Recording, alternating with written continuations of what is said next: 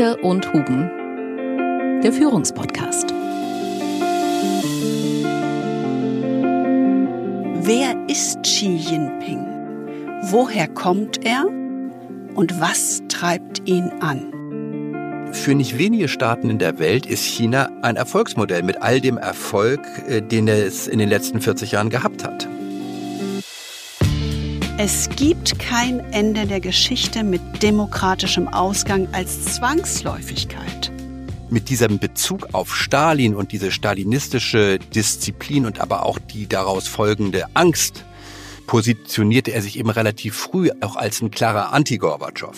Dieser Mann ist beseelt von einer historischen Mission für sein Volk und die Welt. Er ist ein Politiker der Ewigkeit.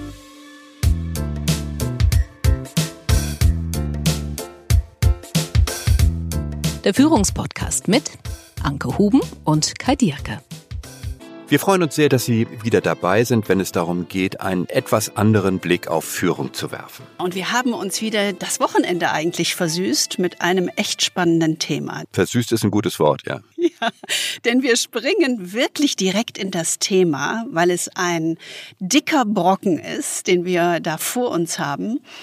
Sie wissen, wir nehmen ja ab und zu mal einen Politiker in den Fokus. Wir haben Boris Johnson angeguckt, Robert Habeck, Olaf Scholz, Annalena Baerbock. Diesmal möchten wir uns mit einem Mann ähm, auseinandersetzen, der uns in diesen Tagen eigentlich alle beschäftigt. Xi Jinping. Es haben uns schon viele darauf angesprochen, doch mal einen Podcast über ihn zu machen. Genau, es ist ein echter Hörerwunsch-Podcast. Es ist ein echter Hörerwunsch-Podcast und wir haben uns jetzt an dieses dicke Brett gewagt. Und wir warnen Sie schon mal vor. Wir wissen noch nicht so ganz. Es könnte sein, dass er ein kleines bisschen länger dauert. Aber ich meine, also die Reden von Chi dauern dreieinhalb Stunden. Nur mal so. Da sind wir noch ziemlich gemäßigt, finde ich. Also so lang wird's nicht, keine Das Sorge. stimmt. Die letzte, da hat er sich echt zusammengerissen. Das waren nur zwei Stunden. Ja, das wird's auch Äh, nicht. Das schaffen wir aber auch nicht. Und wir erwarten nicht, dass irgendjemand währenddessen applaudiert. Ja, Genau. Aber Feedback danach fände ich schon ganz schön. absolut. Also, Xi Jinping ist am letzten Sonntag von 2300 Delegierten des 20. Nationalen Volkskongresses der Kommunistischen Partei Chinas. Ah, Das ist schon alles sehr lang. Ja, der hat ja bisschen bis, an dem Titel von Honecker. Ne? bis letzten Sonntag in Beijing stattgefunden. Er ist für eine dritte Amtszeit wiedergewählt worden und damit eigentlich potenziell auf Lebenszeit in seinen Ämtern bestätigt worden. Und damit ist Xi Jinping so mächtig wie vor ihm nur Mao. Das kennen wir noch aus den Kindertagen. Mao ist 1976 gestorben, der überlebensgroße Gründervater der Volksrepublik China. Dieser mächtigste Mann der Welt wird uns noch ziemlich lange in Atem halten. Ich meine, das war schon in der letzten Zeit so, aber nach vorne raus wird es genauso oder noch intensiver bleiben. Denn er ist ja im besten Diktatorenalter. Er ist erst 69 Jahre alt. Da bedeutet Lebenszeit noch eine ganze Menge. Ja, das kann noch satte 20 Jahre sein. Und wir wollen einmal schauen, was das eigentlich heißt. Ja, und natürlich können Sie sich jetzt fragen, mh, dürfen die das eigentlich? Ähm, ich meine, wir sind keine China-Experten, aber Was erlauben Strunz? genau, was erlauben Dirke Huben? Aber ich glaube, wenn man sich so einen Politiker anguckt, hilft allein schon informierte Urteilskraft. Ähm, Und unsere Hörer wissen ja, wir haben internationale Beziehungen studiert und äh, viel über Leadership gearbeitet. Insofern haben wir vielleicht einen bestimmten spezifischen Blick darauf. Wenn wir mal ehrlich sind, sind ja auch Experten jetzt nicht besonders treffsicher in ihren Vorhersagen. Insbesondere dann nicht, wenn diese Vorhersagen die Zukunft betreffen. Ähm, Und es gibt ein sehr schönes Beispiel auch mit Blick auf äh, Xi Jinping. Als der nämlich 2012 an die Macht kam, machte ein China-Experte der New York Times eine super mutige Vorhersage. Er sagte nämlich, Xi wird Maos einbalsamierten Leichnam äh, aus dem Mausoleum am Tiananmen-Platz entfernen und wird damit im Grunde diesem ganzen Personenkult um Mao äh, ein absolutes Ende bereiten. Und er wird auch den oppositionellen Friedensnobelpreisträger Li Qiubao aus dem Gefängnis entlassen. Wenn man heute sieht, wo man steht in China, dann würde ich sagen, So viel zum Thema Experten. Also mhm. insofern glaube ich, äh, ein klarer Blick hilft manchmal mehr als zu tiefes Expertenwissen in Anführungsstrichen. Ja. Die 2300 Delegierten, das haben Sie in der Zeitung gelesen, treten ja alle fünf Jahre in der großen Halle des Volkes zusammen. Sie haben auch Bilder sicherlich in Nachrichten gesehen. Sie treten zusammen, um wichtige Richtungsentscheidungen für die Zukunft Chinas zu treffen. Und die Führungselite natürlich der Partei, ja eigentlich abzunicken. Genau. Anders kann man es ja nicht sagen, denn mhm. auch alle Entscheidungen sind ja im Vorfeld getroffen. Alles ist perfekt orchestriert. Es geht ja nur um das öffentlichkeitswirksame Bestätigen der Einheit der Partei und des Volkes.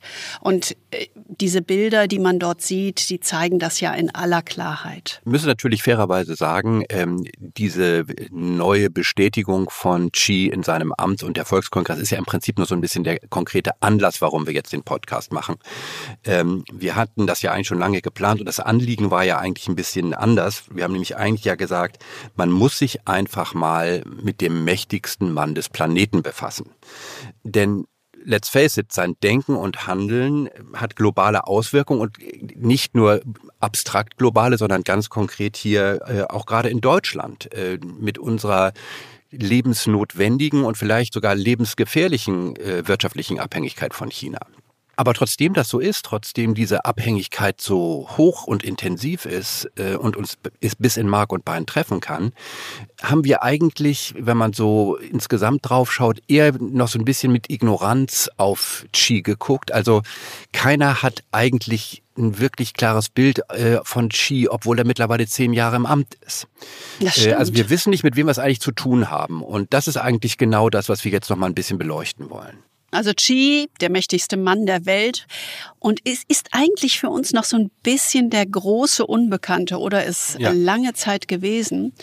Und er ist jetzt eben noch mächtiger geworden, weil er diese dritte Amtszeit antritt und das sich potenziell auf Lebenszeit verlängern kann. Ne? Und damit ähm, ganz klar genauso mächtig wie Mao Zedong der revolutionäre Gründervater der Volksrepublik China. Hören wir doch mal rein. Was hat er denn auf dem Volkskongress diese Woche gesagt? Comrades, the times are calling us, and the people expect us to deliver. Only by pressing ahead with unwavering commitment and pers perseverance will we be able to answer the call of our times and meet the expectations of our people. All of us in the party must remember Upholding the party's overall leadership is the path we must take to uphold and develop socialism with Chinese characteristics. Building socialism with Chinese characteristics is the path we must take to realize the rejuvenation of the Chinese nation. Striving in unity is the path the Chinese people must take to create great historic achievements. Implementing the new development philosophy is the path China must take to grow stronger in the new era. And exercising full and rigorous self governance is the path the party must take to maintain its vigor and pass new tests on the road ahead. They are of paramount importance that we must cherish, uphold, and never deviate from under its guidance we will ensure that the great ship of socialism with Chinese characteristics can catch the wind, cut through the waves, and sail steadily into the future.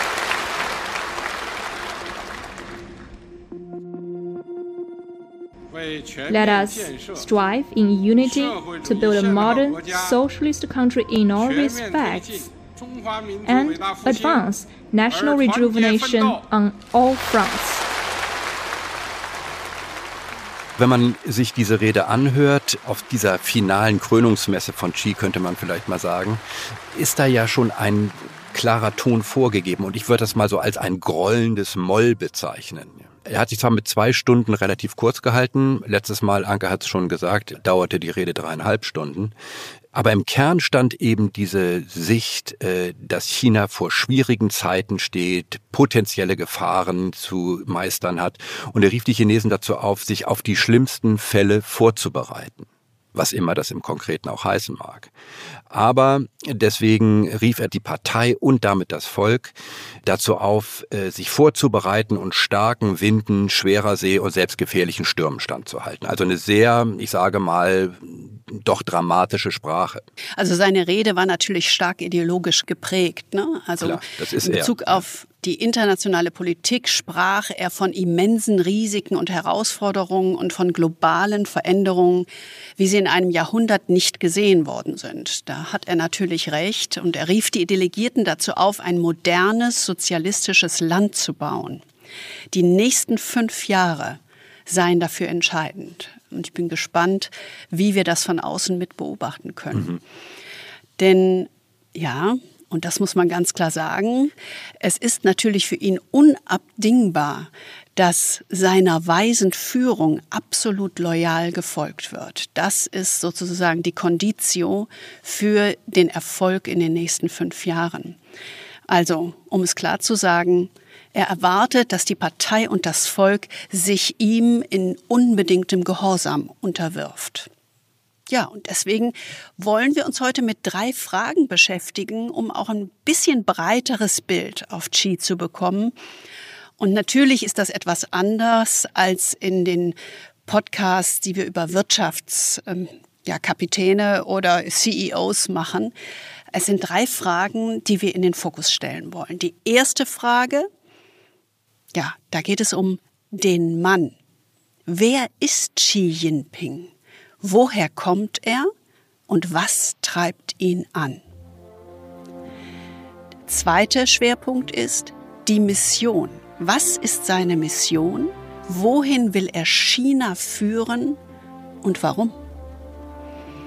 Und der dritte Schwerpunkt, den wir uns vornehmen, ist die Strategie, nämlich unsere.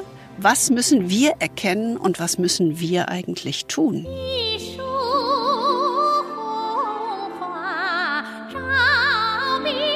Der erste Fokus, der Mann. Wer ist Xi Jinping? Woher kommt er? Was treibt diesen Mann an? Wie gesagt, für viele hier bei uns im Westen war Xi lange ein großer Unbekannter.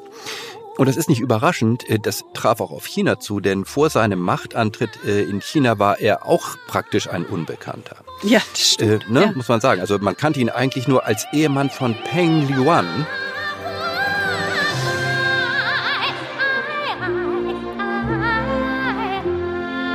Denn diese Frau ist in China ein wirklicher Star gewesen zu ihrer Zeit, eine bekannte Sängerin von Volksliedern und kommunistischen Kampfgesängen und die haben sie gerade gehört.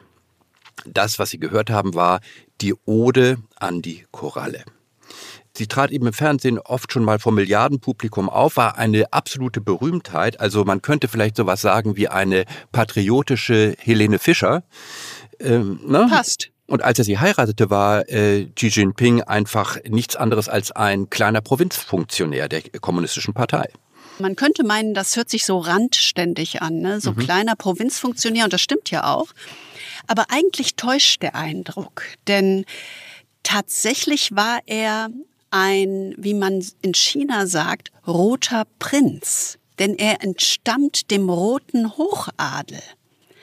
Sein Vater war ein Guerillaführer an der Seite Maos beim legendären Langen Marsch 1934-35 und stieg zum Vizepremier auf.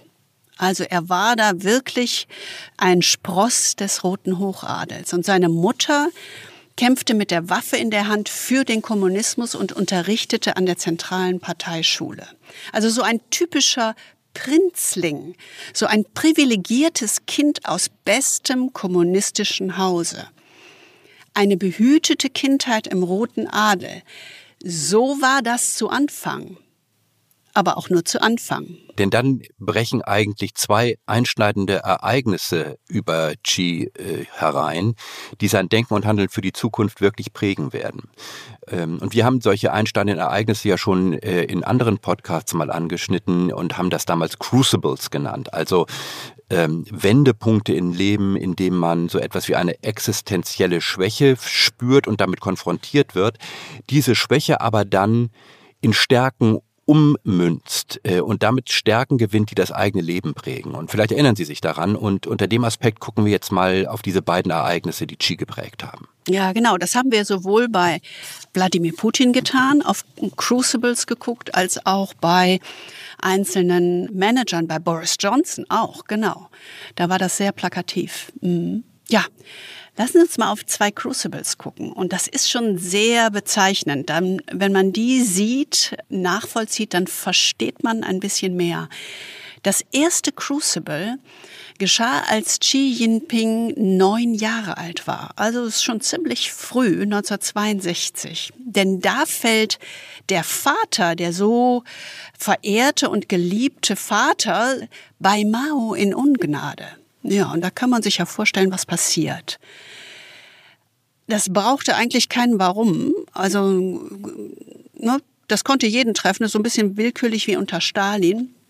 Der Vater wurde verhaftet und eingesperrt und wird quasi zu einem Opfer der ideologischen Säuberung in der kommunistischen Partei. So, also mit neun Jahren endet dieses Prinzenleben im roten Hochadel von Xi Jinping abrupt man kann sich ja vorstellen, wenn der eigene Vater von der Staatsmacht, an die man bisher geglaubt hat, ins Gefängnis geworfen wird und die Familie alle Privilegien verliert, das hat etwas zu bedeuten. Ne? Das macht etwas mit einem Kind und man sollte eigentlich annehmen, dass der Sohn daraus den Schluss zieht, den Staat oder den Machthaber zu hassen und zu bekämpfen. Das wäre eigentlich die naheliegende Schlussfolgerung. Aber dieses Crucible triggert ein, mit aller Vehemenz ein ganz anderes Verhalten.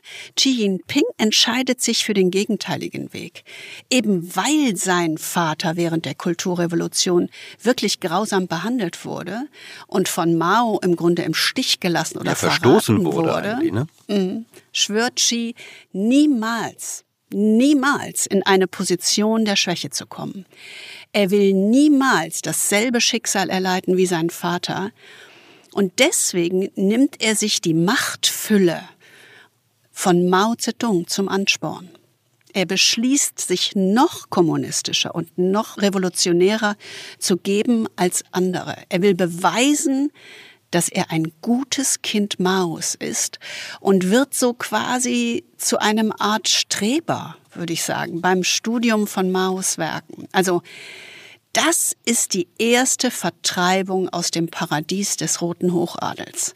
Der Vater im Gefängnis und die Privilegien weg und dann die Entscheidung treffen, was mache ich damit? Wie reagiere ich darauf? Genau, und dann kommt eben dieses zweite Crucible äh, ein paar Jahre später. Da ist Chi 15 Jahre alt.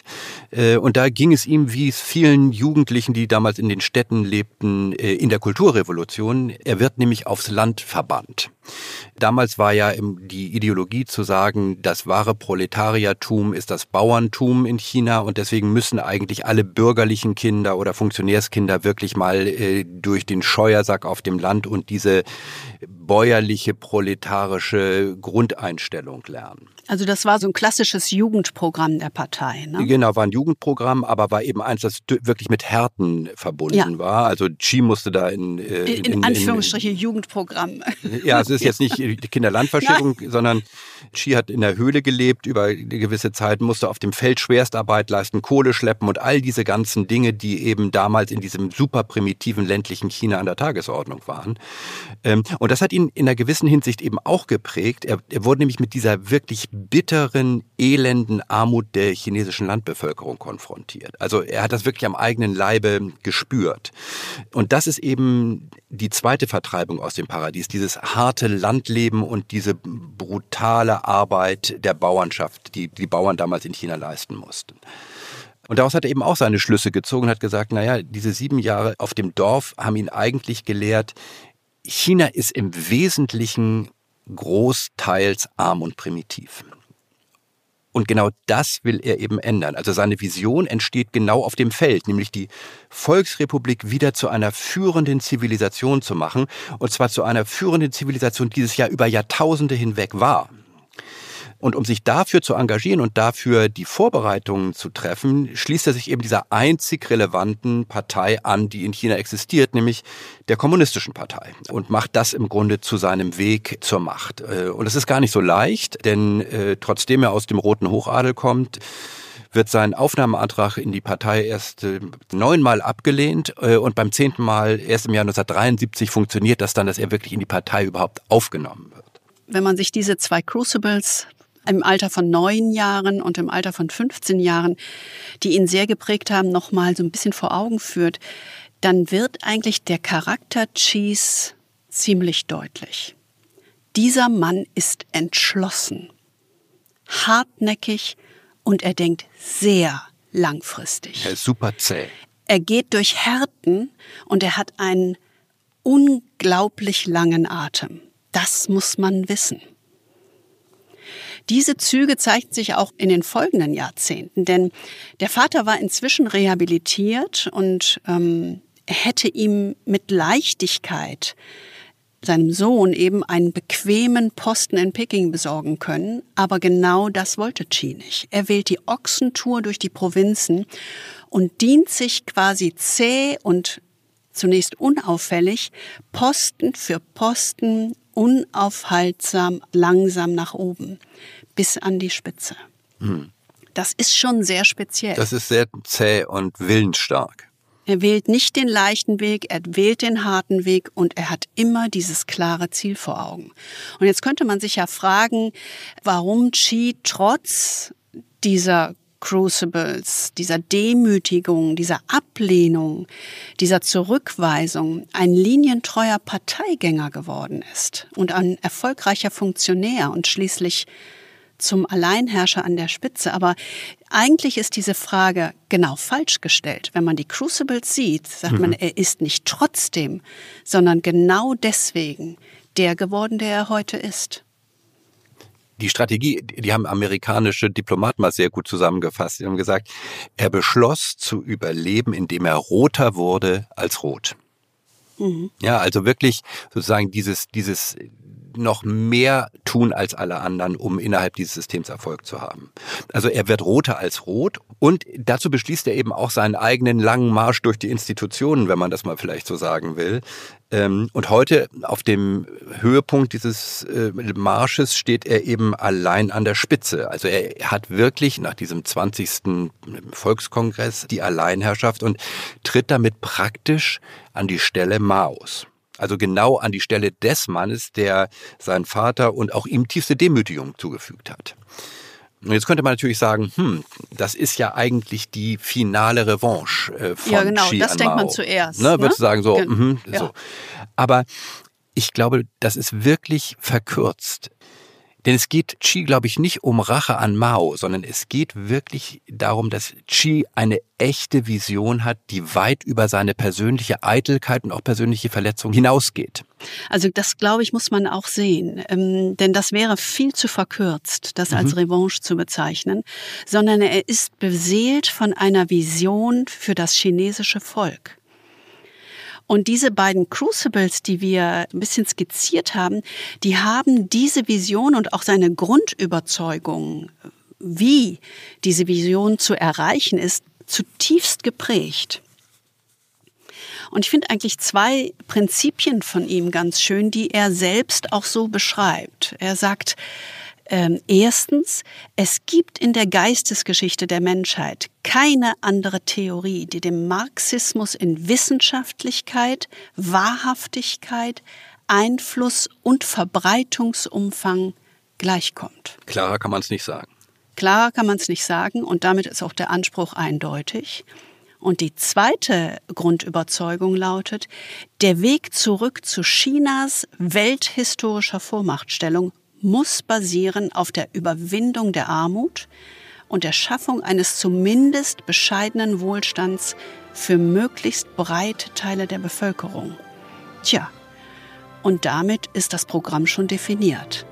Denn das schafft Follower.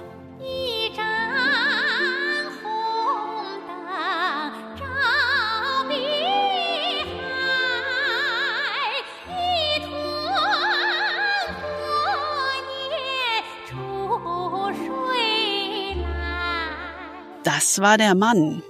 Hm, wir haben ihn ein bisschen klarer vor uns. Was ist seine Mission? Wohin will Xi China führen?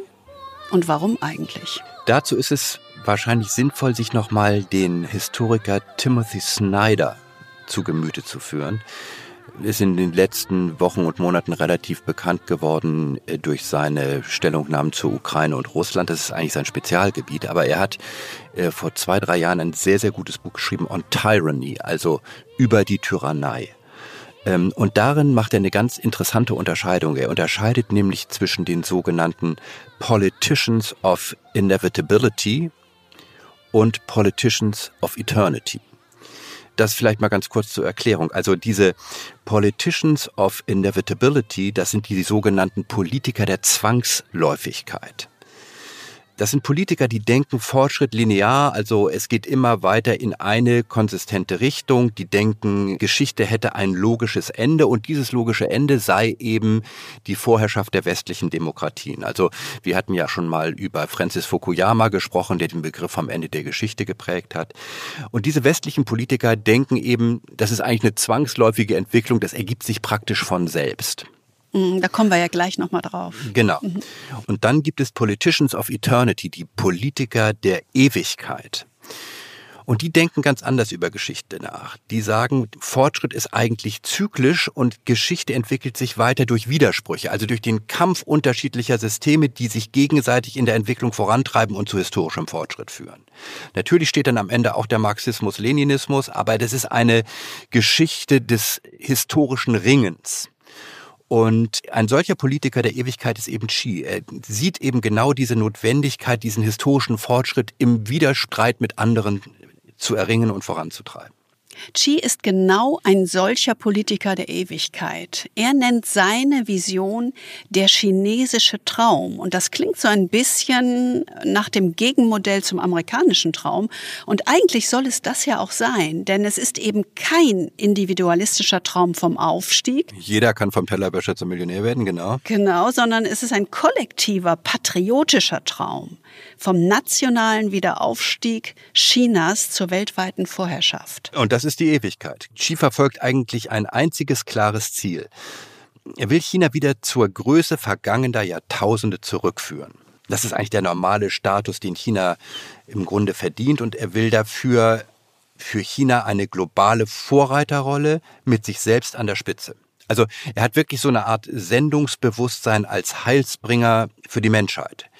Das ist halt was ganz anderes als westliche Länder. Die fahren eher so auf Sicht und äh, kurzfristig von einer Wahl zur nächsten, denken die meisten Politiker.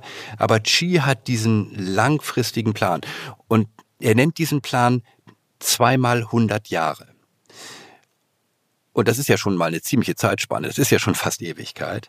Also diese zweimal 100 Jahre unterteilen sich in mehrere Phasen, aber bis zum Jahre 2021, also bis zum letzten Jahr, zum 100. Jahrestag der Gründung der Kommunistischen Partei Chinas, sollten alle seine Landsleute einen bescheidenen Wohlstand erreicht haben. Und dieses Ziel, kann man wohl sagen, ist eigentlich erfolgreich abgehakt. Ja, genau. Da ist Tick in the Box, definitiv. Aber es gibt eben diese nächste Stufe und das ist das Jahr 2049. Das ist das 100-jährige Bestehen der Volksrepublik China. Und 2049 soll China eben wirklich wieder das mächtigste Land der Welt sein. Also ein sehr langfristig angelegter Plan mit einem ganz eindeutigen Ziel. Ja, aber wenn man sich überlegt, das sind noch 27 Jahre. Und wie schnell sich im Moment äh, die globalen Strukturen verändern.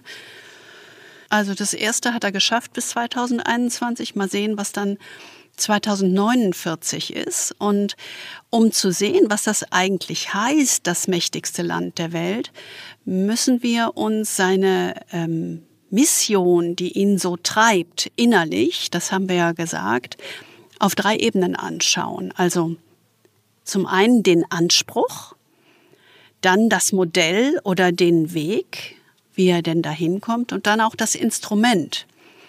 Und das müssen wir uns schon in der Tiefe etwas anschauen, um zu verstehen und ein bisschen mehr zu sehen, damit wir entsprechend reagieren können. Also Der erste Fokus, den wir uns vornehmen, ist der Anspruch Cheese. Dieser Anspruch, das Modell für die Welt zu sein, dem andere folgen. Also die globale Vormacht und damit die historische Rolle Chinas wieder zu revitalisieren. Wir haben es bereits gesehen, unbegrenzte Macht ist für Xi kein Selbstzweck. Also es ist kein Ego-Trip, sondern er sieht sich als Vollstrecker einer historischen Mission und diese Mission lautet, China zu alter Größe zurückzuführen. Und auch ganz wichtig hier, er hat sich diese, diese historische Mission oder diese Philosophie, die dahinter steht, nicht schnell zusammengeschustert, sondern das ist ganz langfristig aufgebaut. Und um China eben zu dieser alten Größe zurückzuführen, gibt es vor allen Dingen einen entscheidenden Punkt. Es geht nämlich vor allen Dingen darum, diese ganzen westlichen Freiheitsideen, wie sie in Europa und in Amerika nach vorne gebracht worden sind, die gilt es zu bekämpfen. Xi will eigentlich nichts weniger als die Dominanz des Westens beenden. Und er will sie nicht nur beenden, also er will nicht nur, dass sie von selbst zu Ende geht, sondern er ist davon überzeugt, dass er der Auserwählte ist, der diese Dominanz beendet. Und damit will er in die Geschichte eingehen. Und genau deswegen, weil er eben diese langfristige Sicht auf die Geschichte hat, deshalb hat er eben auch diese Amtszeitbeschränkung, die für seine Amtsvorgänger alle galt, aufgehoben. Äh, das heißt, er kann potenziell bis zu seinem Tod regieren und äh, wenn alles dumm läuft, können das noch mal mindestens zehn Jahre sein. Äh, das heißt, 10, er kann 20. bis 89 Er ist ist, natürlich 69. ja 89 ist natürlich schon dann lang, aber auf alle Fälle kann er einen substanziellen Schritt tun, um wirklich dieses Auserwähltsein auch zu beweisen. Und diese Mission tatsächlich zu einem Ende zu führen oder auf den Höhepunkt zu führen. Ne? Also es geht ihm, wenn man das mal anders formuliert, es geht ihm, wenn wir ganz ehrlich sind, um nichts weniger als um einen ideologischen Frontalangriff auf das westlich-liberale Modell der Demokratie. Absolut, genau richtig. Dieses Modell, das auf individuellen Menschenrechten und einer kapitalistischen Wirtschaftsordnung basiert. Ganz klar. Das ist das, das sind die Strukturen, in denen wir leben. Also aus seiner Sicht will er die Zeit der globalen Vormachtstellung des Westens beenden. Ja, für ihn ist das wie so eine 500 Jahre dauernde historische Anomalie. Und tatsächlich, wenn man in langen historischen Wellen denkt, ist das auch tatsächlich eine historische Anomalie. Diese Vormachtstellung des Westens. Und es geht ihm darum, halt diese richtige, aus seiner Sicht, Ordnung der Welt wiederherzustellen. Und das natürlich mit China als dominierender Weltmacht, als zugkräftiges, attraktives Gegenmodell zum Westen, also auch mit, ich nenne das jetzt mal Spillover-Effekten quasi auf andere Gesellschaften, ja. In Indien sieht man das ja beispielsweise schon. Also, es ist wirklich ein Gegenmodell zum Westen, ideologisch, gesellschaftlich, politisch und wirtschaftlich. Und für uns, wenn wir darauf gucken, scheint uns das noch immer so absurd. Wir sind doch immer in dieser moralischen und historischen Hybris gefangen. So nach dem Motto, na ja, also der Westen hat ja wohl hier die Vormachtstellung. Wohlstand, Demokratie und Menschenrechte bedingen sich doch gegenseitig. Das ist doch das Nonplusultra. Sie sind das universale Erfolgsmodell. Tja, ist doch so, ne? Oder? Ja, ich meine, eigentlich haben wir ja alle viel zu lange geglaubt und, äh, und wir glauben es wahrscheinlich noch. Also Fortschritt ist der natürliche Gang der Dinge. Das war ja eigentlich so das Versprechen der europäischen Moderne. Also das Schlechtere entwickelt sich zum Besseren, das Wenige entwickelte zum Entwickelten, der Zufall äh, zur Sicherheit, das Schicksal zur Technik, der Glaube zur Beobachtung und Despotie und Barbarei entwickeln sich irgendwann in Richtung Demokratie und Menschenrechte. Das ist ja genau dieses Modell der Demokratie als Ende der Geschichte, wie äh, Francis Fukuyama das vor vielen Jahren beschrieben hat. Also die Idee dahinter im Grunde, dass die ganze Welt strebt langfristig, zwangsläufig und praktisch automatisch äh, auf das Modell westlicher Demokratien zu. Nach dem Motto, das kann sein, dass noch nicht alle Länder Demokratien sind, Noch nicht so weit sind. aber äh, das kommt schon noch. Und das ist natürlich aus heutiger Sicht eine wirklich epochale Fehleinschätzung. Wir haben das ja auch mal an anderer Stelle irgendwie End of History Illusion genannt. Ne? Also das Ende der Geschichte in dem Sinne ist wirklich eine Illusion. Also Demokratie als Ende der Geschichte. Ja. ist eine Illusion. Das ist so. Das glauben nur wir. Ja, das ist, das glaubt in China keiner. Nee, und in Indien auch nicht. Das haben wir ja auch im Studium gesehen. Da war das ja ganz genauso, als wir über Entwicklungsdiktaturen, das war damals vorwiegend in Afrika, gearbeitet haben. Also gerade sozusagen in der dritten Welt, wie das damals noch hieß. Genau. Da wurden diese Entwicklungsdiktaturen immer als Zwischenstadium für die gesellschaftliche Entwicklung angesehen. So nach dem Motto, ja, das ist zwar hässlich und brutal, aber das ist halt von kurzer Dauer, das muss jetzt, das ist jetzt notwendig, das muss jetzt mal sein. Aber am Ende, nach dem Zustand, nenne ich das, oder dem Zwischenstadium der Entwicklungsdiktatur, läuft das alles auf Demokratie hinaus. Genau. Das war der feste Glaube. Absolut. Das war auch die Politik der USA und so weiter. Ja, Es ist wie so eine moralische Überlegenheit und dann noch die meritokratische Arroganz, dass wir auf der richtigen Seite der Geschichte stehen. Und das führt natürlich zu einer Art Überlegenheitsposition, ne, zum schnellen Urteilen und Verurteilen und weist anderen so den Platz zu. Also man guckt andere Modelle, wie das chinesische Modell, nicht mehr ja, auf Augenhöhe an, sondern mit Geringschätzung und auch eben mit Unterschätzung. Und Unterschätzung ist, glaube ich, eins der großen Probleme. Wenn man sich die Fakten einfach mal anguckt, dann muss man ja unruhig werden. Ne? Also da muss man wirklich unruhig werden, denn die Fakten sagen, die liberalen Demokratien sind in der Welt auf dem Rückzug. Das ist einem gar nicht so bewusst, aber also man muss sich das ja vor Augen führen. Das Jahr 2012 markiert wahrscheinlich den Punkt Peak Democracy. Das heißt, den Höhepunkt der Zeit, in der die höchste Zahl von Ländern demokratisch regiert war. Ja, und das waren 41 damals. Das war damals schon eine Minderheit, ja, wenn du mal irgendwie 180 Länder ansiehst auf der Welt. Aber mittlerweile sind es nur noch 32.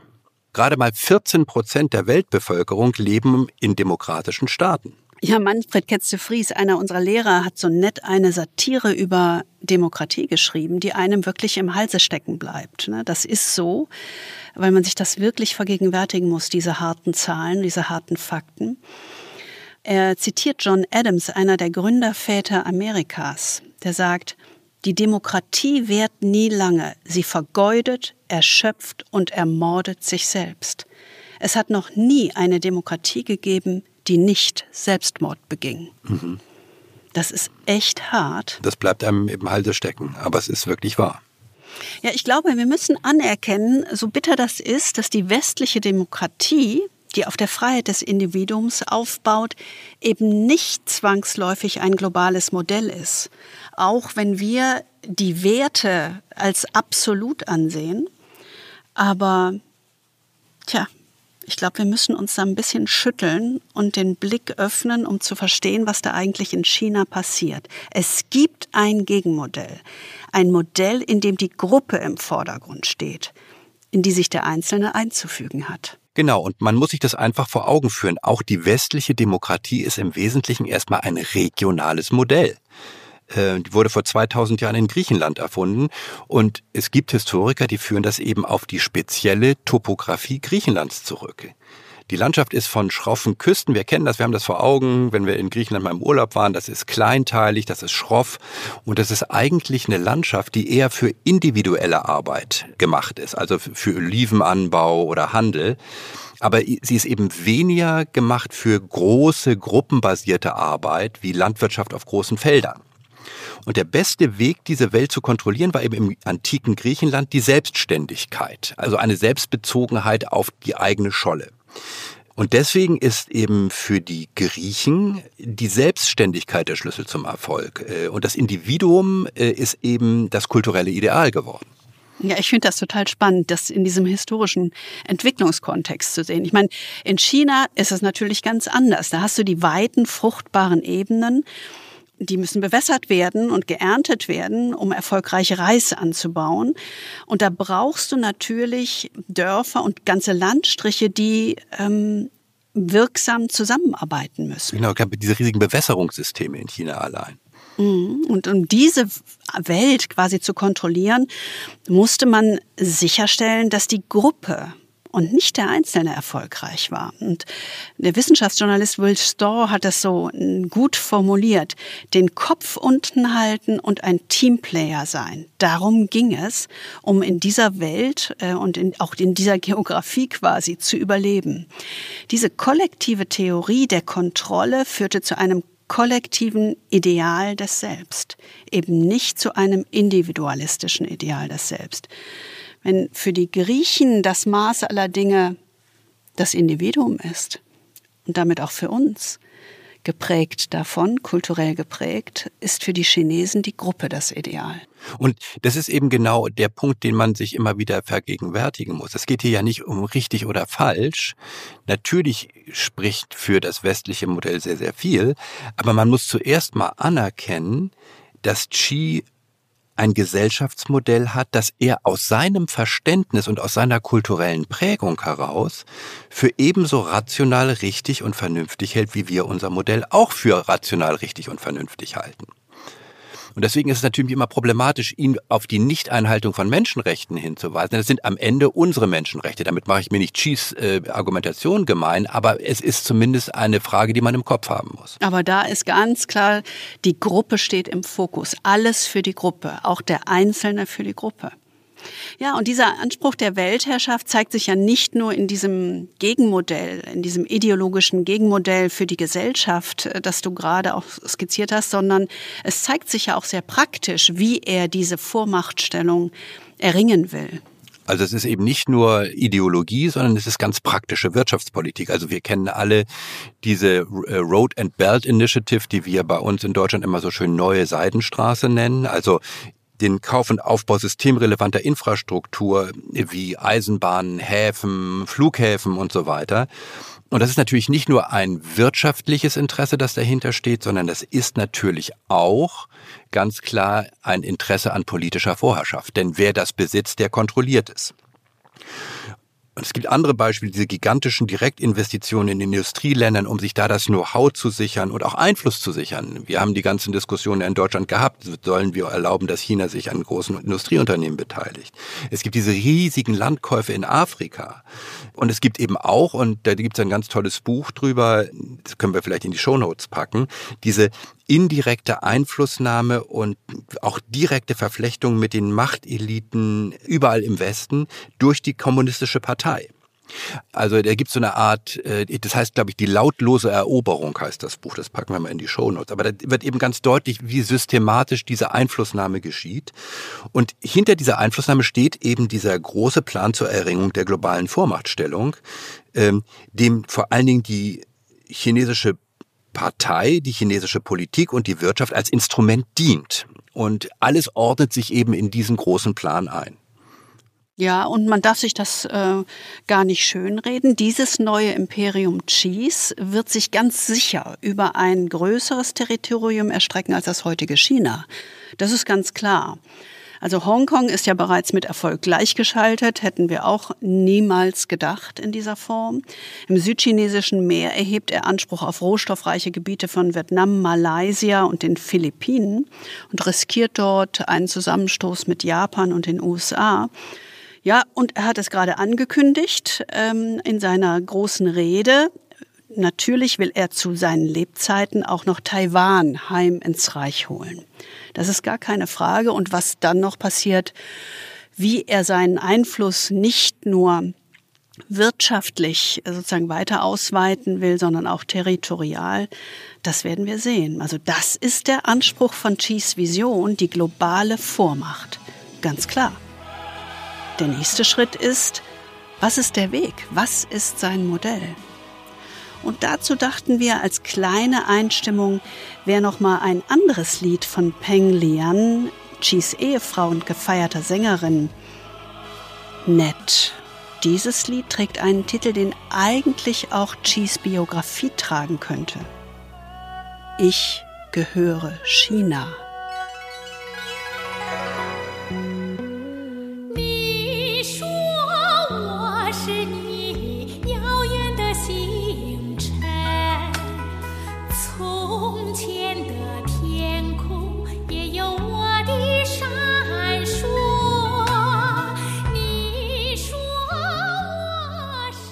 Also lass uns doch mal das Modell angucken, die sozialistische Ideologie, sozusagen das Wirtschafts-, Gesellschafts- und Politikmodell von Xi. Wenn wir nochmal zurückdenken, äh, was war noch eines der Prinzipien Xis? Der Weg zurück zu Chinas welthistorischer Vormachtstellung muss basieren auf der Überwindung der Armut und der Schaffung eines zumindest bescheidenen Wohlstands für breite Teile der Bevölkerung. Und genau das hat er ja auch getan. Ja, absolut. Ich meine, ganz klar, die Welt hat sich in den 20 Jahren unseres Jahrtausends, seit der Jahrtausendwende, fundamental verändert. Und ganz ehrlich, wir tun so, als sei irgendwie nichts passiert und sind so überrascht. Das ist irgendwie so unter der, unter der Wahrnehmungsschwelle passiert, ne? Ja. Also wie du es eigentlich sagst, die lautlose Eroberung, das stimmt schon, dieser Buchtitel. Aber ja, das ist so wie der cooked frog, ne? Also Ja. der gekochte Frosch. Genau. Das, dann drehst du langsam das äh, Wasser immer wärmer und irgendwann ist der Frosch gekocht und, Und nicht nicht. mehr aus dem Glas und er merkt es nicht. So ein bisschen ist das so. Ich meine, wenn wir an uns selbst denken, ganz ehrlich, also wir müssen einfach mal ganz ehrlich da sein. Natürlich war für uns China ganz lange Zeit quasi wie ein Entwicklungsland. Also das war immer so, ach ja, da oder das wurde belächelt oder es wurde als verlängerte Werkbank des Westens angeschaut und allenfalls als Produzent qualitativ minderwertiger Plagiate von Produkten. Genau. Das ist doch ganz ehrlich, so haben wir auf China geguckt. Das ist Hybris, oder? Da, da muss man heute sagen, China hat seit ungefähr 1980 in 40 Jahren das geschafft, wofür der Westen 150 Jahre gebraucht hat. Ein Großteil der eigenen Bevölkerung hat es aus der Armut befreit und äh, wenn man es mal insgesamt anguckt, seit dem Jahr 2000, äh, das stand mal in einem Gates Report, ähm, seit dem Jahr 2000 sind ungefähr eine Milliarde Menschen der Armut entronnen. Also der wirklich fundamentalen Armut. Aber von diesen einer Milliarde Menschen waren allein 700 Millionen Chinesen. Das ist eine menschheitsgeschichtlich einmalige Leistung. Und es ist eben so, wenn du auf die Welt guckst, findet natürlich diese Leistung bei manchem auch Anerkennung. Das ist wirklich enorm. Und durch diese unbestreitbare Leistung wird dieses Modell natürlich auch nachahmenswert für potenzielle andere Staaten. Ein gutes Beispiel ist dieser pakistanische Premierminister Imran Khan, der ist ja jetzt, glaube ich, im April oder so zurückgetreten. Aber der hat das ziemlich plakativ ausgedrückt. Er hat gesagt, ich bewundere, wie Chinas Führung innerhalb der kurzen Zeitspanne von 40 Jahren 700 Millionen Menschen aus der Armut befreit hat. Und jetzt kommt's. Das ist das Modell, dem ich in Pakistan nacheifern möchte. Deutlicher kann's nicht sein.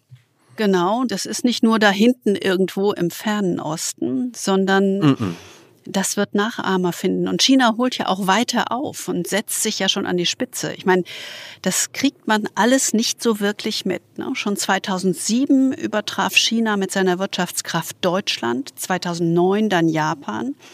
Und wenn es nach dem kaufkraftbereinigten Bruttoinlandsprodukt geht, stehen die Chinesen seit 2014 sogar vor den USA und sind damit an der Spitze.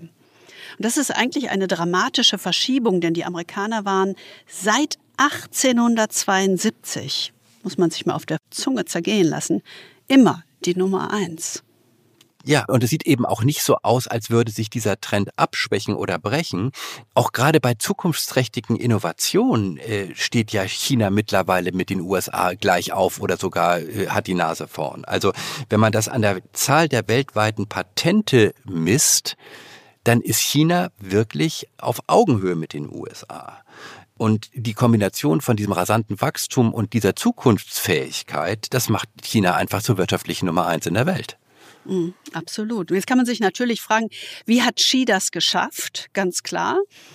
Ja, ich glaube, Sie erinnern sich noch an die zweite Grundüberzeugung Xis. Das ist ganz klar. Es gibt in der Geistesgeschichte der Menschheit keine andere Theorie, die dem Marxismus in Wissenschaftlichkeit, Wahrhaftigkeit, Einfluss und Verbreitungsumfang gleichkommt.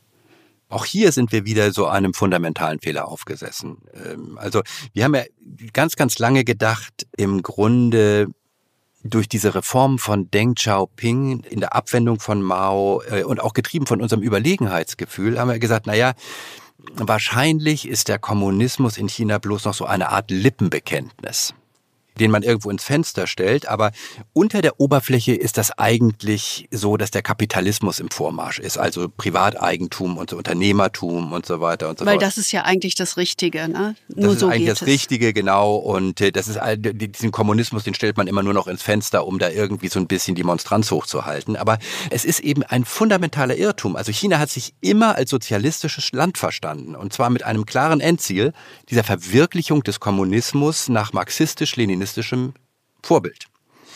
Und man kann jetzt zumindest sagen, Xi ist wenigstens ehrlich, ja, also er ist wenigstens klar äh, und zwar absolut klar und er räumt mit diesen ganzen äh, Winkelzügen und reformerischem Hin und Her seiner Vorgänger auf und sagt ganz klar, marxistisches Land, Sozialismus nach chinesischer Prägung, das ist das Endziel. Ja, das Modell heißt Kommunismus chinesischer Prägung und das heißt natürlich die kollektive Herrschaft des chinesischen Volkes. Und dieses Volk ist natürlich einzig und allein vertreten durch die kommunistische Einheitspartei als dessen Elite. Und diese Parteielite herrscht mit absoluter, uneingeschränkter politischer Macht. Das heißt, die Parteikader besetzen alle politischen, kulturellen, gesellschaftlichen und wirtschaftlichen Machtpositionen bis hinein in jedes einzelne Unternehmen. Also die Partei steuert einfach alles und jeden. Und das kennen wir noch, die Partei hat immer recht. Also jede Form von Kritik, Meinungspluralismus oder Opposition ist Abweichlertum von dem historisch einzig wahren Pfad. Ja, und damit lebensgefährlich. Damit sind wir natürlich, äh, apropos Abweichler, es gibt ja diese super gute Einschätzung von dem Künstler Ai Weiwei. Du erinnerst dich noch, wir haben ihn mal In London gesehen, In London der Royal gesehen. Academy of Arts mit den toten Bäumen im Ja, genau. Innenhof. Das war beeindruckend. Wofür standen die? die standen, glaube ich, für die Umweltzerstörung in China, die ja massiv ist, und nicht nur massiv, also geradezu überwältigend ist. Das war wie so ein Grab, durch das man in diese in So die. Ausstellungsräume ging. Ja, genau. Ne? Das war wirklich Mhm. sehr, sehr beklemmend. Und Ai Weiwei ist ja so einer dieser prominentesten Systemkritiker Chinas. Aber interessanterweise, das wusste ich vorher auch nicht, äh, ist er selbst Abkömmling dieses Roten Adels. Also er kennt äh, diese ganzen Familien, äh, auch die Familie Chis.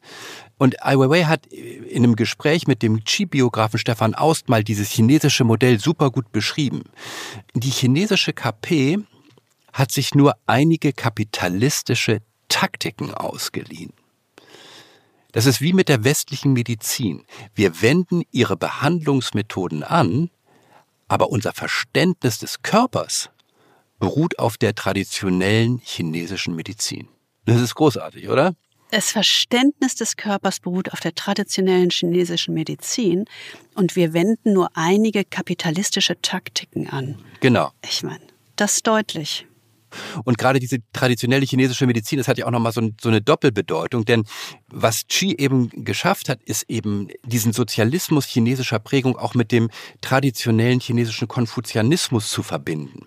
Also der geht ja noch weiter in die Tradition zurück und, äh, und stärkt damit sozusagen den Sozialismus, weil er ihn auf diese kulturellen Wurzeln nochmal zurückführt. Und das hat er eben auf so eine sehr überzeugende Formel gebracht. Er sagt nämlich, der Qi, gemeinsamer Wohlstand gilt als ein Grundziel des Marxismus und er ist auch ein Grundideal des chinesischen Volkes seit der Antike. Also damit bezieht er sich auf Konfuzius. Also wer jetzt immer noch auf kapitalistische Reformen in China gesetzt hat, dem sollte man sagen, vergiss es, das ist eine reine Illusion und diese Parteitagsrede hat es ja nochmal aufs deutlichste bestätigt. Ja, das ist so. Man sollte zuhören. Ganz klar. Das ist das Modell und der Weg von Chis Vision. Damit sind wir bei dem dritten Schwerpunkt, den wir uns vorgenommen haben, um diese Vision etwas zu beleuchten. Was ist eigentlich das Umsetzungsinstrument? Und als Einstimmung bleiben wir natürlich wunderbar passend bei Ich gehöre China.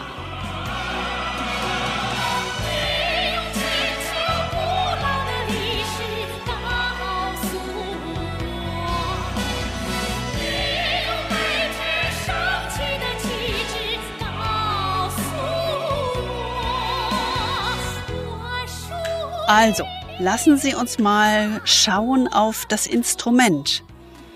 Und das ist erstmal ganz schnell und einfach beantwortet, nämlich die diktatorische Führung.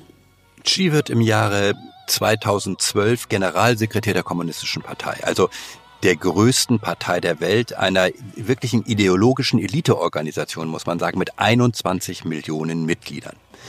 2013 wird er dann auch noch zusätzlich Staatspräsident der Volksrepublik. Und das war damals für alle irgendwie eine Überraschung. Ja, wie gesagt, wir hatten es vorhin schon beschrieben. Äh, vor seiner Machtübernahme galt er irgendwie so als unauffälliger Apparatschnick oder Parteifunktionär. Und manche, als er dann gewählt wurde oder bestimmt wurde, hofften manche aus dem Westen auf so eine Art chinesischen Gorbatschow. Ja, den kannte man ja vorher auch nicht. Ähm, aber wirklich niemand niemand kam auf die Idee, dass hier im Grunde eine Art neuer Mao an den Start geht. Ja, und wirklich eine große historische Rolle übernimmt, die vorher überhaupt keiner auf dem Zettel hatte. Und das macht eben Xi mit einer ziemlich klaren Drei-Punkte-Strategie, die sehr kommunistisch und klar klingt, nämlich erstens Ausschaltung der Gegner, zweitens ideologische Vorherrschaft und drittens Personenkult. Ja, unter dem ja, quasi in, wie unter dem Titel Ausschaltung der Gegner ist sein erster Schritt tatsächlich eine Kampagne gegen die grassierende Korruption in der Partei und im ganzen Land. Also er lässt 1,5 Millionen Funktionäre bestrafen.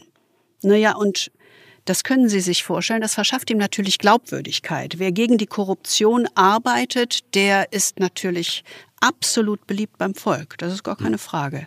Aber es ist auch eine Art, ja, aus Furcht geborene Loyalität, die da entsteht, oder besser Gehorsam in der Partei. Ja, so eine harte Säuberungswelle hat natürlich auch ganz klar Konsequenzen für diejenigen, die so am Rande stehen.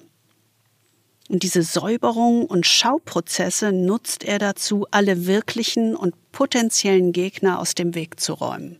Also der Kampf gegen die Korruption ja, aber für ihn im Grunde auch eine Säuberungswelle gegen die Gegner in der eigenen Partei.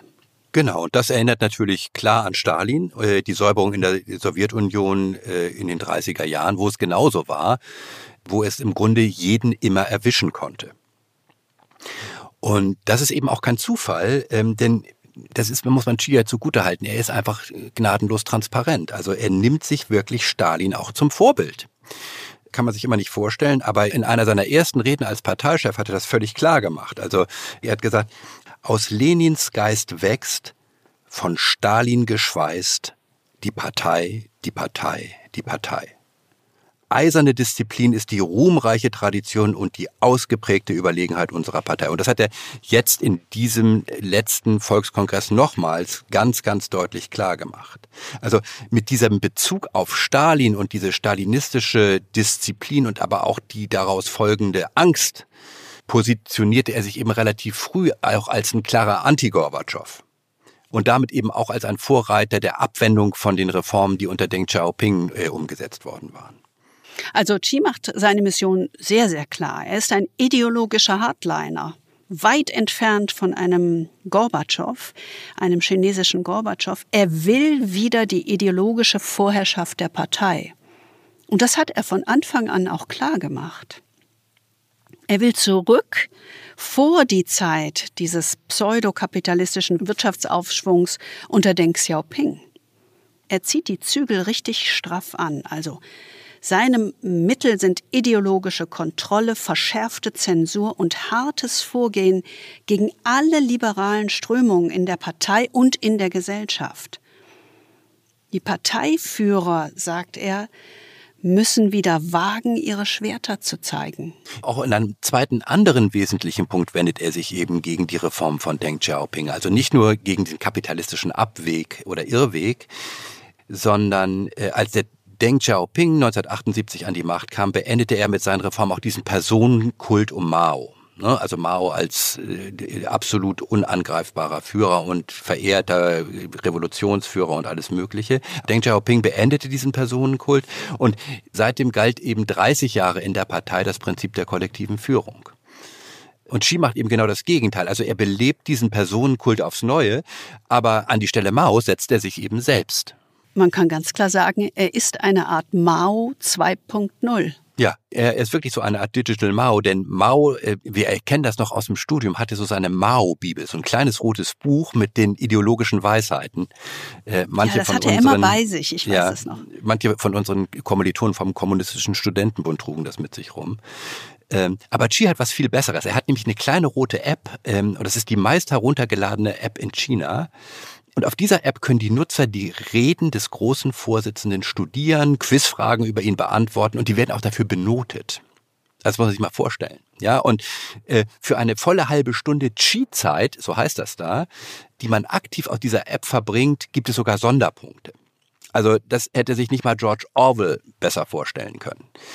Und mit dieser Rückkehr zum Personenkult ist Xi natürlich ein absolutes Meisterstück gelungen, denn er hat es geschafft, China und die Partei wirklich umzuformen. Und zwar von einer Einparteiendiktatur zu einer Ein-Mann-Parteiendiktatur mit sich selbst an der Spitze. Also er ist so eine Art One-Man-Party oder ich glaube, Foreign Affairs hat geschrieben Party of One. Ja. Weil er nun faktisch autoritärer Alleinherrscher ist, wird Xi im Westen ja oft mit Wladimir Putin verglichen. Ne? Da ist der, der eine ja. autoritäre Alleinherrscher und der andere und irgendwie vergleicht man da Äpfel mit Birnen, weil dieser, dieser Vergleich führt einfach komplett in die Irre. Xi ist mit seinen wirtschaftlichen und gesellschaftlichen Werten und auch mit seinen Ambitionen tatsächlich weit bedrohlicher als Putin. Das ist so, kann man sich jetzt im Moment kaum vorstellen, aber das ist tatsächlich so. Auch China selbst ist eine viel größere Bedrohung als Russland. Die Annalena Baerbock hat das mal ganz gut gesagt, ähm, sehr klarsichtig. Sie hat gesagt, China ist ein Systemrivale. Und das ist Russland nicht. Und zugleich, und das ist das Schwierige daran, ist es auch ein notwendiger wirtschaftlicher Partner.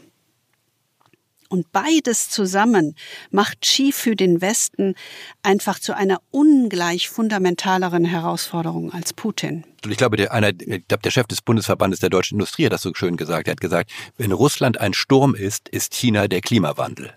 Und natürlich ist dieser Vergleich mit Putin wirklich schräg. Ja, also ähm, denn man muss ja ehrlicherweise sagen, Putin, oder wir haben uns mit ihm ja auseinandergesetzt, ist wirklich so eine Art ehemaliger Petersburger Hooligan. Ja, also. Das hört sich jetzt gemein an, aber das also. stimmt. Also so ja. haben wir ihn in dem Podcast skizziert. Ja. Äh, so ist er geprägt worden in einer Schlägerbande. Das ist so. Ja, und Russland ist eben eine revisionistische und opportunistische Regionalmacht. Ja, also da hatte damals äh, Obama schon recht.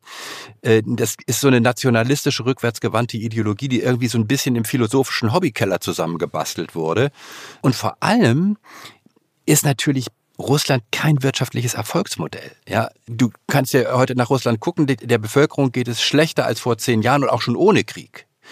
Ja, also Russland hat keinerlei Anziehungskraft. Es ist ja eher so eine Art von Oligarchen geführte Kleptokratie, die im Wesentlichen davon lebt, die Bodenschätze des Landes auszubeuten. Insofern hätte der John McCain, dieser leider verstorbene US-Politiker, recht, als er mal irgendwie sagte, Russland ist eigentlich eine von der Mafia betriebene Tankstelle mit Atomraketen. Das ist kein zugkräftiges Modell. Es ist äh, sehr auf den Punkt gebracht. Das ist richtig.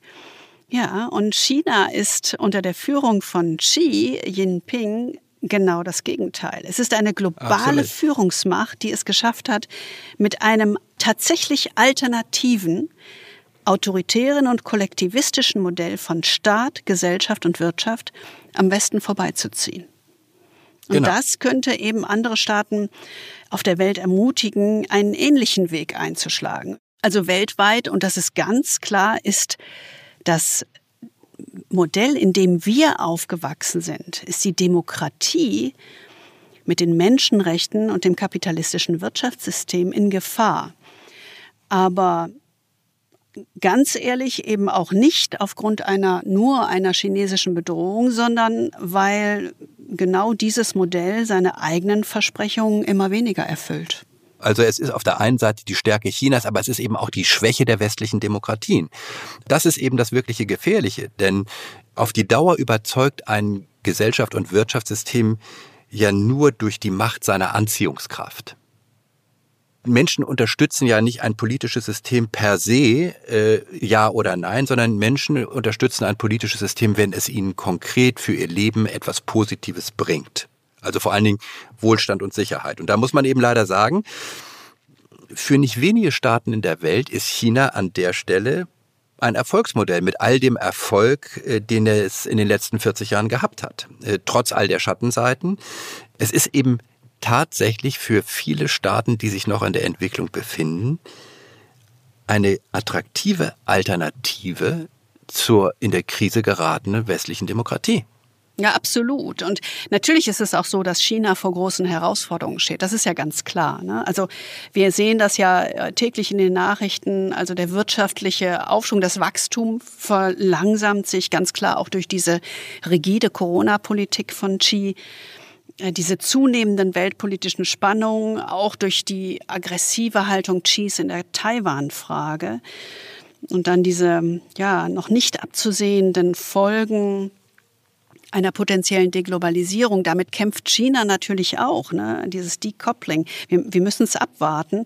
Und auch die Gesellschaft ist ja äh, immer mehr überaltert durch die Ein-Kind-Politik. Ja, das hat mal irgendwie ein Journalist so schön geschrieben, China gets old before it gets rich. Ja. Aber ob all das dazu führt, dass Xi von seinem Plan zur globalen Vormachtstellung ablässt, das, ähm, tja. Das würde man bezweifeln. Das wissen oder? wir nicht. Das Ja. müssen wir bezweifeln, oder? Würde ich auch sagen.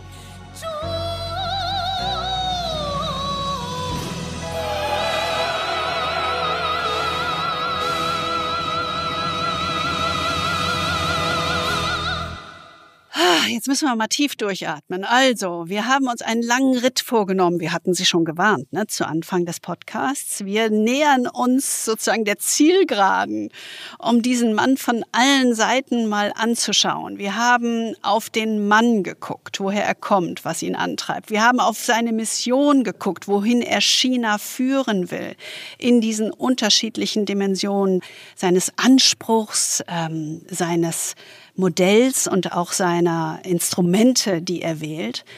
Und wir wollten jetzt als dritten Schritt natürlich noch auf die Strategie gucken. Und das ist unsere Strategie. Das ist nicht die Strategie von äh, Xi Jinping, sondern unsere Strategie. Was müssen wir eigentlich erkennen? Und was müssen wir tun nach vorne raus? Und das ist ja nicht leicht. Fairerweise. Ne? Also, und das ist ja auch interessant, dass es jetzt das erste Mal in der Geschichte der Bundesrepublik ist, dass im Auswärtigen Amt explizit eine China-Strategie erarbeitet wird.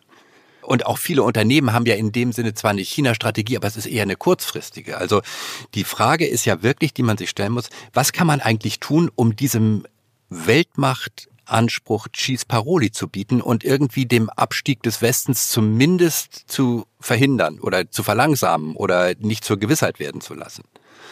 Und auch da gibt es eben sehr unterschiedliche Sichten. Also Ai Weiwei, wir haben ihn ja schon zitiert, äh, hat das sehr klar und beklemmt formuliert. Äh, er sagte, diese Frage nach dem Abstieg des Westens, das ist typisch westliches Denken. So nach dem Motto, jedes Problem ist lösbar. In der östlichen Philosophie heißt es eher, es gibt gar keine Lösung, weil es gibt gar kein Problem. Kein Baum ist für immer grün. Europa und die USA haben ihre gute Zeit gehabt und jetzt ist die Party vorbei. Also das ist der Lauf der Dinge. Dieser lange Blick ne, auf die Geschichte. Genau. Und natürlich muss man sagen, langer Blick ist eben der strategische Blick. Und dieser strategische Blick ist natürlich viel mehr als diese kurzfristige, haspelige Reaktion, die wir oftmals zeigen. Ne? Sondern eine vernünftige Strategie muss ja, wir kennen das von Jim Collins, erstmal mit zwei Dingen beginnen, nämlich diszipliniertem Denken und dann diszipliniertem Handeln. Mhm.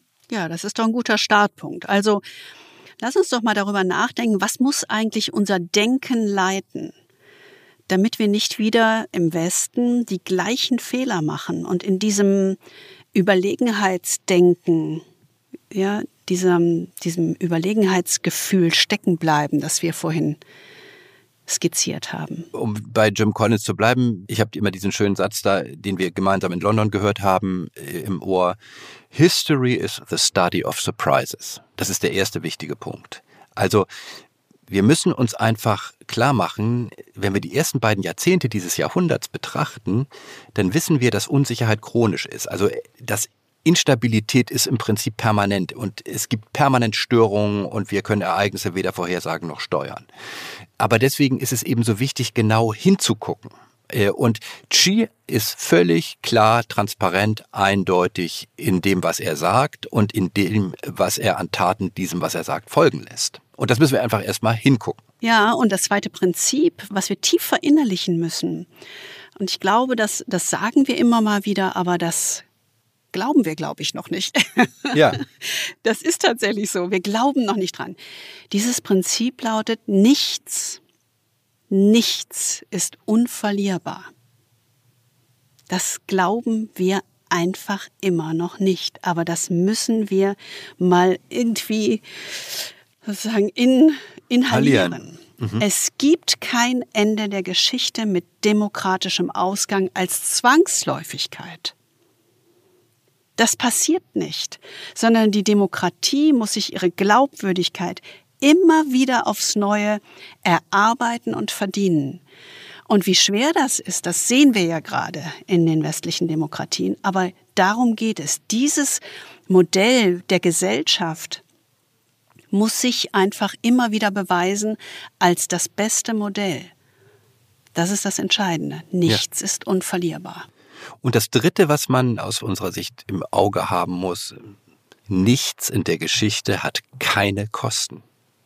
Also diese nennen wir es Eindämmung oder diese Systemkonkurrenz mit China wird Kosten haben. Ja, also man denkt nur, wie viele Unternehmen praktisch von China abhängig sind, äh, entweder als Beschaffungsmarkt oder als Absatzmarkt. Und natürlich wird eine Entkopplung oder eine Reduzierung der gemeinsamen Abhängigkeit auch zu Wohlstandsverlusten bei uns führen. Ja, das ist ja das, wovor viele mittlerweile auch sehr viel Angst haben.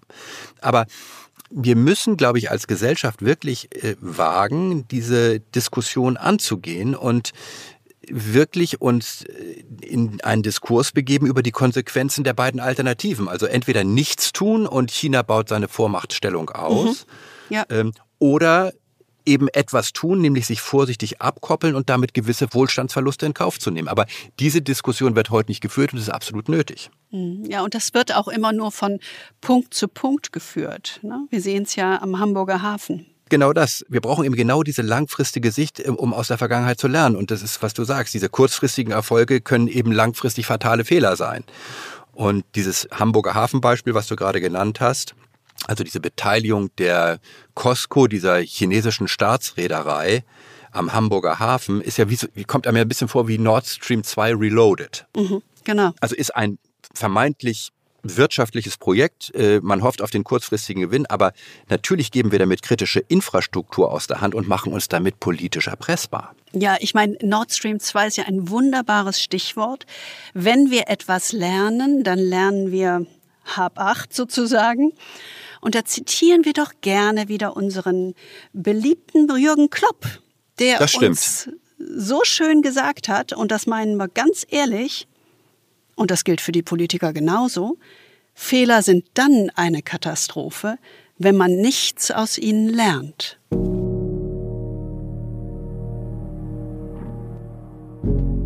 Das Fazit, es ist beklemmend, es ist nicht leicht, aber ich denke, wir können zwei Punkte festhalten. Wir müssen verstehen, was auf dem Spiel steht, im positiven wie im negativen. Und das heißt, wir müssen erstens Qi verstehen, ohne deswegen zu einem Qi-Versteher zu werden. Und das ist wirklich ganz entscheidend. Wir haben ja in unserem Studium den islamischen Fundamentalismus studiert, unter anderem als Teil der internationalen Beziehungen. Und da ging es auch darum zu verstehen, was islamische Fundamentalisten wollen und warum sie so sind, wie sie sind. Aber deswegen muss ich noch lange kein Verständnis für sie haben. Man darf sich das nicht zu eigen machen. Denn alles, was in Richtung Qi vor uns liegt, ist in seinen Grundzügen ganz klar erkennbar. Das haben wir skizziert und das Schöne bei ihm ist, er sagt es. Er sagt es schon lange. Es ist ganz klar, er ist sehr transparent. Und er kann sich darüber freuen, dass der Westen das immer noch nicht glaubt. Wir dürfen nicht durch unseren Wahrnehmungsfilter auf China schauen und es nicht schönreden oder wie zu Beginn bei Putin das auch noch verteidigen, sozusagen aus dem historischen Kontext heraus versuchen zu erklären, sondern wir müssen einfach ganz klar sehen, denn wir wissen ziemlich viel. Wir müssen nur lernen zu glauben, was wir wissen. Tja, das ist die erste Konsequenz. Wir müssen Qi verstehen, ohne ein Qi-Versteher zu werden. Die zweite Konsequenz ist, wir müssen uns auf absehbare Zeit auf Qi und seine absolute Entschlossenheit auf seiner historischen Mission einstellen. Dieser Mann ist beseelt von einer historischen Mission für sein Volk und die Welt. Und das hat schon in seinen Kindertagen angefangen. Er ist ein Politiker der Ewigkeit mit einem langen Atem. Wie wir so schön gesagt haben, he's a man on a mission. Ja, und als drittes kann man vielleicht sagen, wir müssen wirklich beherzigen, was Clausewitz, der große Militärdenker, in den Kern einer jeden erfolgreichen Strategie gestellt hat.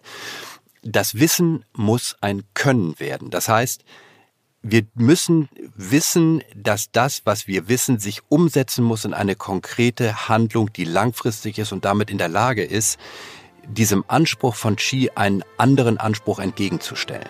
Und das ist, glaube ich, eine historische Aufgabe. Also nicht nur reagieren, sondern agieren. Genau. Zum Abschluss nochmal für Sie die Ode an die Koralle.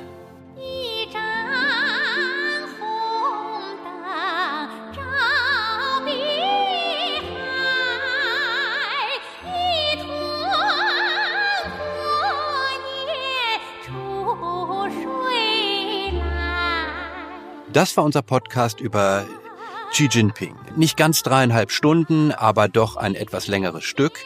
Aber wir hoffen, dieses etwas längere Stück äh, hilft Ihnen ein bisschen mehr zu sehen, ein bisschen mehr zu verstehen und ähm, Sie fühlen sich ermutigt und haben Lust, vielleicht ein bisschen weiter in diese Gedanken einzutauchen. Wir freuen uns auf alle Fälle auf Ihr Feedback auf Ihre Ideen und Ihre Fragen und vielleicht auch, dass Sie uns einfach teilen, was löst das eigentlich bei Ihnen aus? Mailen Sie uns doch gerne, wenn Sie ja, Gedanken haben, die Sie mit uns über diesen Man on a Mission teilen möchten. Unsere E-Mail-Adresse finden Sie wie immer in den Show Notes und der Beschreibung dieses Podcasts.